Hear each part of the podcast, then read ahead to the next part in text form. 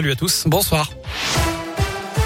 Et à la une, la situation sanitaire est en train de s'aggraver. Propos tout à l'heure du ministre de la Santé, la moyenne de contamination journalière pourrait bientôt dépasser celle du pic de la troisième vague de l'épidémie de Covid. 47 000 personnes ont été contaminées dans les 24 dernières heures. Près de 1700 personnes sont par ailleurs dans les services de réanimation de l'Hexagone. Et puis un pas de plus vers la vaccination des enfants. La haute autorité de santé a recommandé aujourd'hui la vaccination des enfants fragiles de 5 à 11 ans. Ceux qui présentent, je cite, un risque de faire une forme grave de la maladie et de décéder.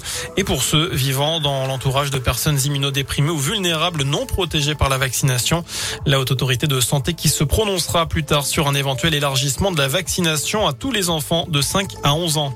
Dans le reste de l'actu, une bonne nouvelle à Clermont. L'ado de 17 ans disparu depuis dimanche soir a été retrouvé en vie hier soir selon la police. Elle avait lancé un appel à témoins. Il était parti de chez lui uniquement vêtu d'un pyjama, sans téléphone ni argent.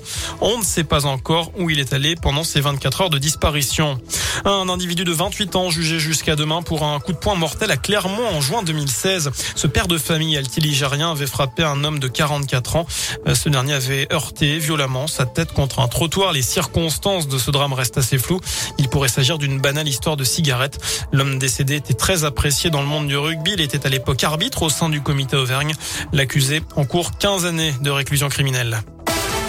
Une entrée au Panthéon aujourd'hui, celle de la militante antiraciste, résistante et artiste de musical, Joséphine Baker, 46 ans après sa mort. En bref, l'entrée en campagne d'Éric Zemmour, le polémiste d'extrême droite, a annoncé sa candidature à l'élection présidentielle dans une vidéo sur les réseaux sociaux.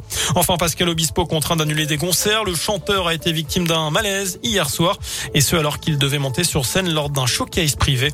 Malaise qui serait dû à un surmenage. Plusieurs dates de sa tournée ont été annulées. Voilà pour l'essentiel de l'actu. Passez excellente soirée. Merci beaucoup Sébastien.